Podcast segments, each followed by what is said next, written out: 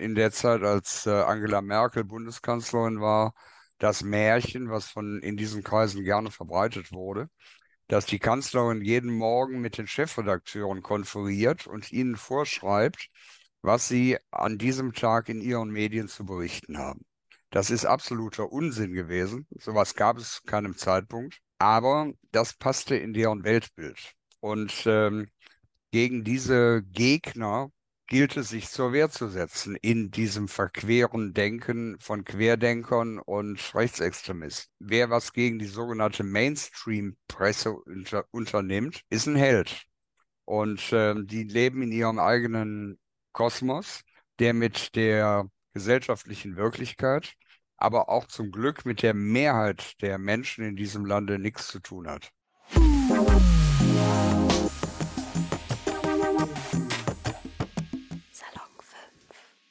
Hi Freunde, ich bin's wieder, eure Göcki von Salon 5. Und heute bin ich mit jemandem ganz, ganz Besonderem hier. Ähm, möchten Sie sich einmal vorstellen? Der ganz Besondere heißt Hendrik Zörner. Ich bin der Pressesprecher des Deutschen Journalistenverbandes und der Deutsche Journalistenverband oder auch DJV abgekürzt ist die größte Journalistenorganisation in Deutschland.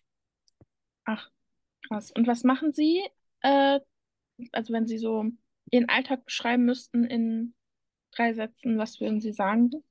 Also ich sorge mit dafür, da bin ich nicht der Einzige, aber ich sorge halt mit dafür, dass äh, Themen des Journalismus und auch wichtige Anliegen der Journalistinnen und Journalisten, davon gibt es in Deutschland immerhin über 70.000, an die Öffentlichkeit kommen und äh, dass wir Gehör finden, zum Beispiel in der Politik, aber auch bei Bürgerinnen und Bürgern, die sich dafür interessieren, wie es um den Journalismus und um die Journalistinnen und Journalisten in Deutschland steht. Und wenn Sie sagen müssten, Journalismus, wäre das in der heutigen Zeit noch ein Traumberuf? Ja oder nein? ja, ich denke, das ist immer noch ein Traumberuf. Also da hat mhm. sich sicherlich viel in den, in den letzten Jahren und Jahrzehnten verändert.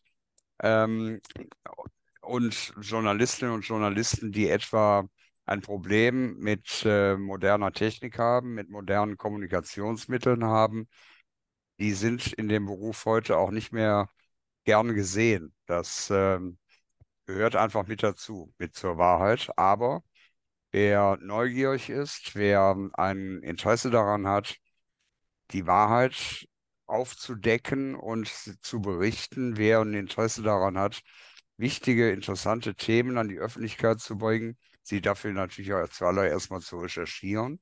Für den ist Journalismus immer noch ein toller Beruf. Journalist ist, Journalistin ist tatsächlich auch mein Traumberuf. Das mhm. Interview findet im Rahmen der Woche zur Pressefreiheit statt. Was bedeutet denn für Sie Pressefreiheit? Also Pressefreiheit äh, bedeutet, dass Menschen die journalistisch arbeiten, das dürfen, dass sie Fragen stellen dürfen, dass sie die Ergebnisse ihrer Recherchen veröffentlichen dürfen, ohne irgendjemanden darum danach fragen zu müssen, ob das in Ordnung ist.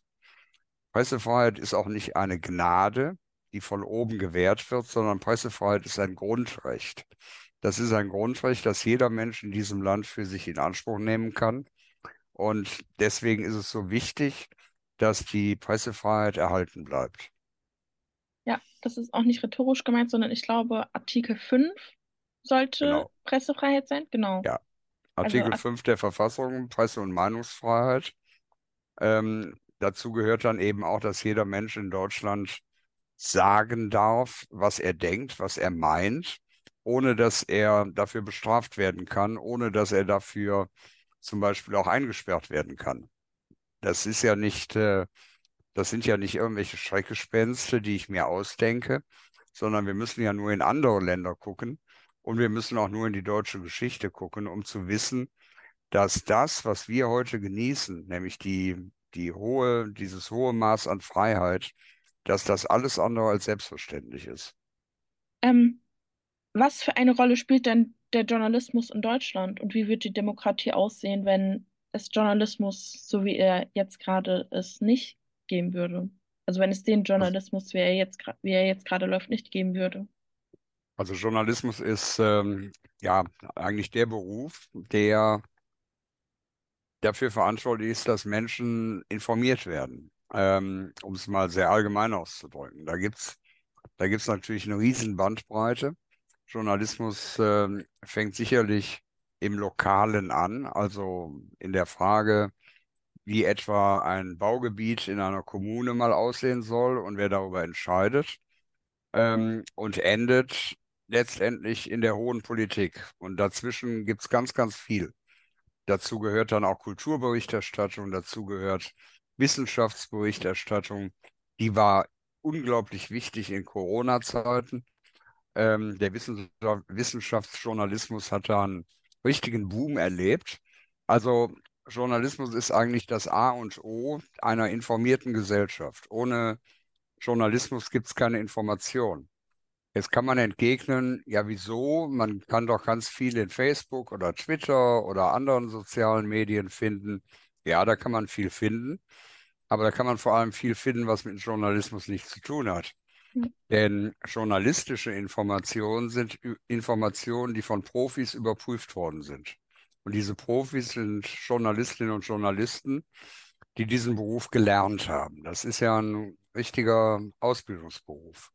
Ja, Und ähm, das ist dann auch die Voraussetzung dafür, dass sich Leser, dass sich äh, Zuhörer, Fernsehzuschauer, User im Internet auf das verlassen können, was von Journalistinnen und Journalisten veröffentlicht wird.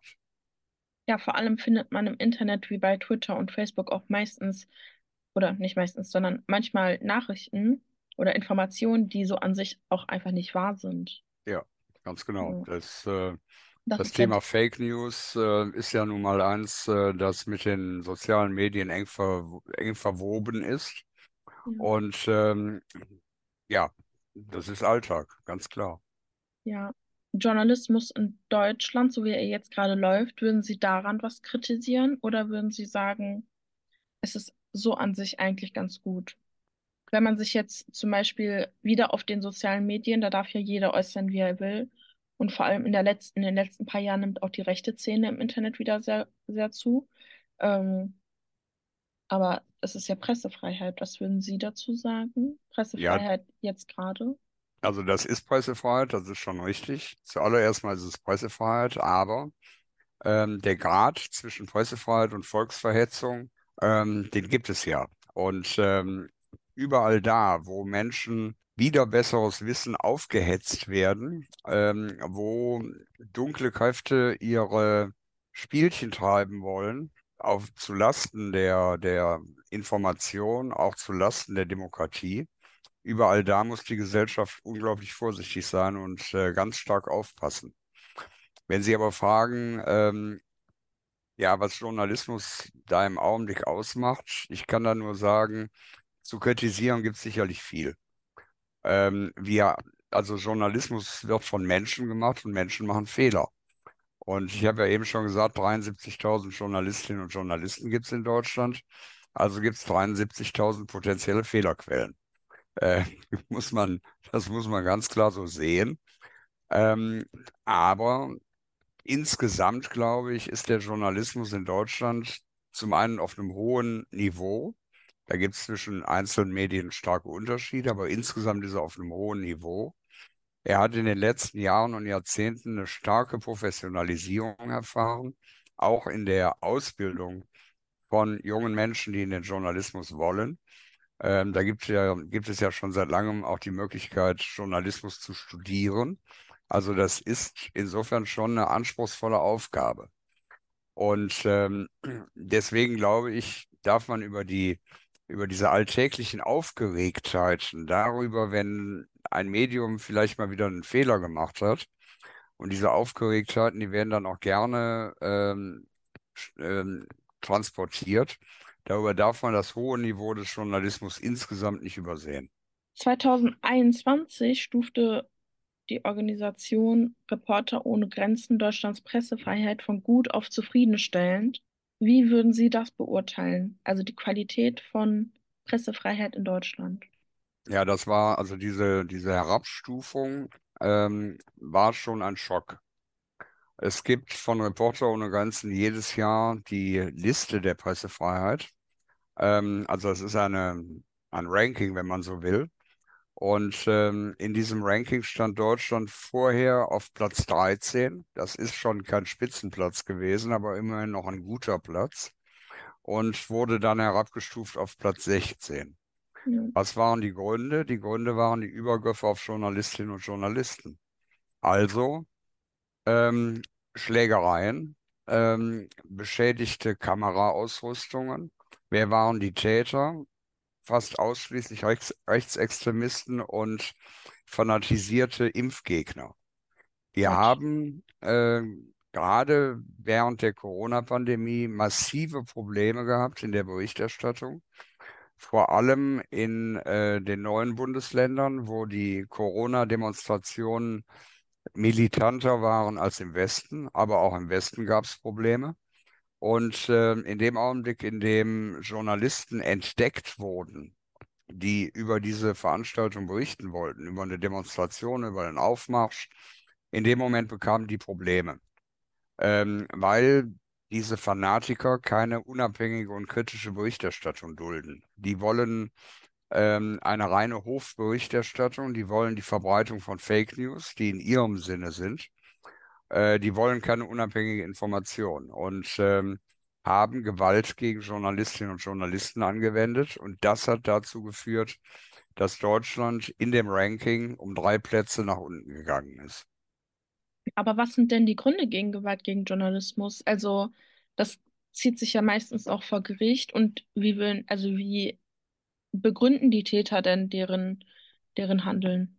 Also diejenigen, die da bisher vor Gericht standen, aber auch diejenigen, die einfach zum Beispiel in den Social Media ihre Taten verteidigen oder sich sogar dieser Taten rühmen, behaupten, dass ähm, Journalisten sogenannte Systempresse sind. Also, dass äh, nur das berichtet wird, was im Interesse der Regierenden ist, dass Journalisten abhängig sind von den Regierenden.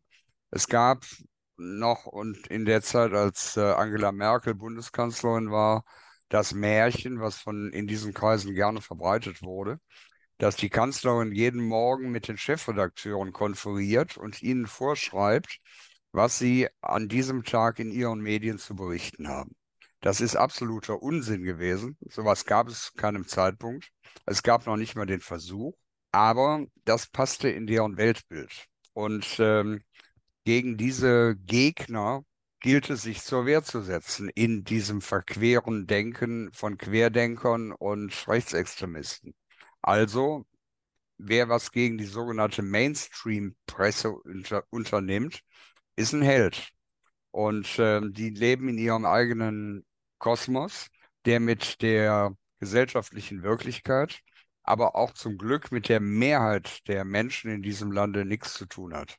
Ähm, wie Sie gerade schon gesagt haben, also von Rang 16 auf Rang 100, also auf Rang 16 von 180 äh, im Jahr 2013. Laut der Wissenschaft sind für diese Entwicklung also drei Gründe zentral. Einer davon ist die Gesetzesgebung, die Journalistinnen und Journalisten äh, sowie ihre Quellen ge gefährdet. Was, also was kritisieren Sie denn an der jetzigen Gesetzesgebung, die offensichtlich JournalistInnen nicht davor schützt, ähm, ihren Beruf gesichert äußern zu können, Naja, also das ist keine, das ist keine Frage der Gesetzgebung. Ähm, die Übergriffe auf Journalisten, die ich eben schon erwähnt habe, können und müssen ausschließlich von der Polizei verhindert werden. Wenn die jedoch nicht äh, stark genug ist bei einer Demonstration, haben, haben Journalistinnen und Journalisten ein Problem. Und wir haben es leider auch immer wieder mal feststellen müssen, ähm, bei Polizeikräften ist auch noch nicht so wirklich angekommen, also bei manchen muss ich sagen, ist noch nicht wirklich angekommen, ähm, dass Journalisten nicht irgendwelche Störenfriede sind, die bei einer Demo im Weg rumstehen, sondern dass sie einen Auftrag haben, nämlich den Informationsauftrag. Und dass sie, dass es Aufgabe der Sicherheitskräfte ist, den, die Berichterstattung, das Grundrecht der, der Berichterstattung bei solchen Demonstrationen dann auch durchzusetzen. Wenn Sie die Gesetzgebung an sich ansprechen, ja, wir haben in Deutschland natürlich auch ein paar Probleme mit bestehenden Gesetzen. Ähm, die bestehen etwa in dem Spannungsfeld zwischen Sicherheit und Pressefreiheit. Also wenn, wenn, und das ist ein, ein sehr altes Thema, aber leider immer noch aktuell, wenn etwa äh, Politiker in diesem Land die Sicherheit der Menschen stärken wollen und meinen, sie müssten dafür Gesetze verschärfen, dann geht das oftmals zu Lasten der Pressefreiheit.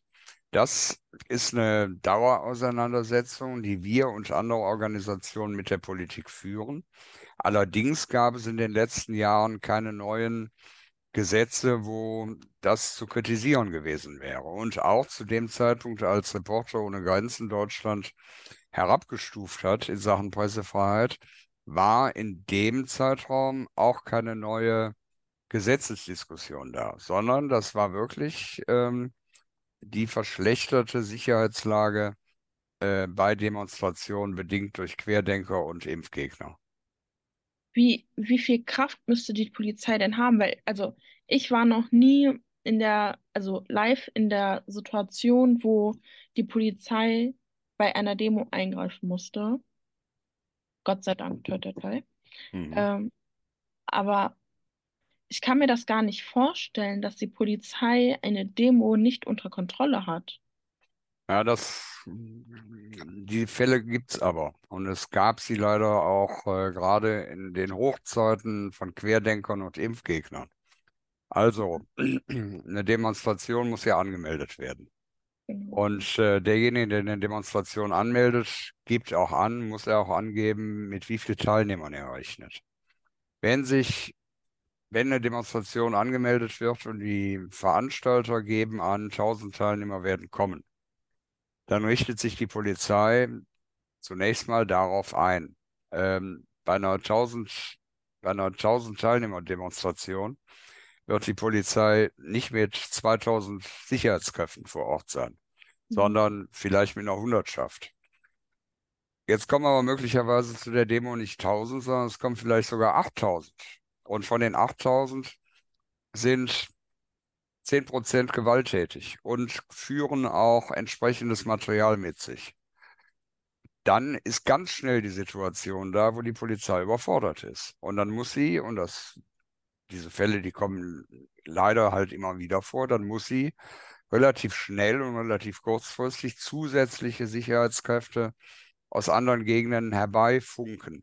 Das dauert aber. Und in einer solchen Zeit kann so eine Demonstration aus dem Ruder laufen können bereits Gewalttaten verübt werden und kann eben auch die Situation bestehen, dass möglicherweise Journalisten verhauen werden. Also das sind ähm, alltägliche Erfahrungen, die unsere Kolleginnen und Kollegen in manchen Ländern, in manchen Bundesländern haben machen müssen. Aber wie lässt sich diese Medienvielfalt denn überhaupt schützen? Also anscheinend haben JournalistInnen, JournalistInnen regelmäßig das Problem, während der Arbeitszeit angegriffen werden zu sein. Also irgendetwas muss doch, also irgendein Gesetz muss doch da sein, um den Job der Journalisten zu beschützen. Ja, die Was macht Gesetze die sind, Politik denn dafür? die Gesetze sind da. Ähm, das ist, wie ich schon sagte, nicht eine Frage der Gesetze. Ähm, es gibt kein einziges Gesetz in Deutschland, das es erlauben würde, dass Journalisten verhauen werden. Mhm. Ähm, alle, also das ganze notwendige Gesetzesinstrumentarium ist vorhanden. Es ist notwendig, die Sicherheit der Journalistinnen und Journalisten bei solchen, bei solch Demonstrationen zu verstärken durch mehr Sicherheitskräfte. Das ist die Notwendigkeit.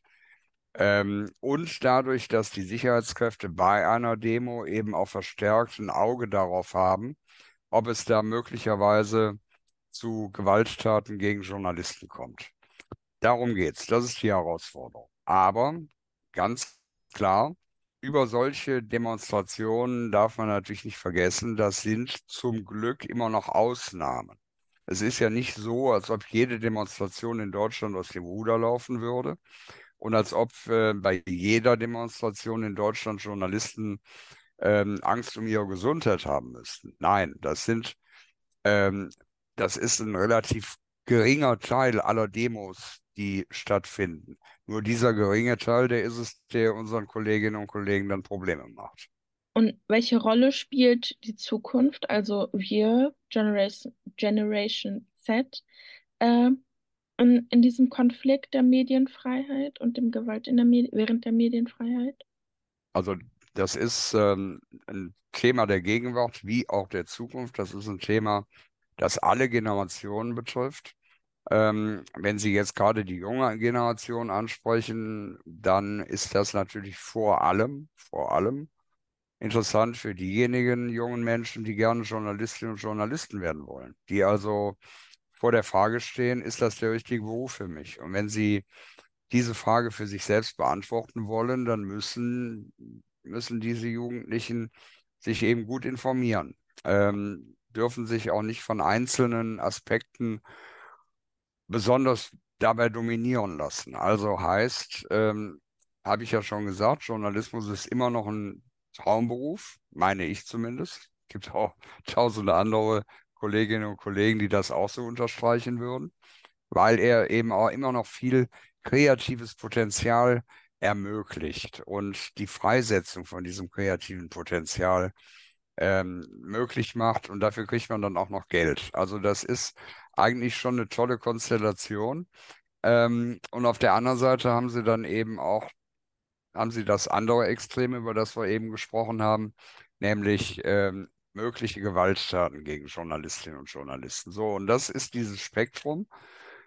Und da gibt es ganz viele äh, Facetten und die alle muss, sollte sich jemand genau angucken, der oder die vorhat, mal irgendwann im Journalismus äh, Geld zu verdienen. Da haben Sie mir meine letzte Frage tatsächlich schon vorweggenommen. Äh, abschließend wollte ich fragen, ob Sie noch einen Tipp an alle werdenden Journalistinnen da draußen, die gerade vielleicht zuhören, sagen wollten. Ja, wie gesagt, ähm, sich gut informieren, ob das der richtige Beruf ist. Ähm, wenn man die Entscheidung getroffen hat, ja, das will ich machen, dann ähm, kann ich nur sagen, gute Entscheidung, sofern sie zu einem passt. Und ja, dann wünsche ich Glück auf. Dankeschön. So, Freunde, das war das Interview. Wenn ihr noch weitere Fragen oder Anmerkungen habt, dann könnt ihr uns gerne auf Instagram anschreiben. Und ähm, ich würde mich dann jetzt verabschieden. Glück auf und bis zum nächsten Mal.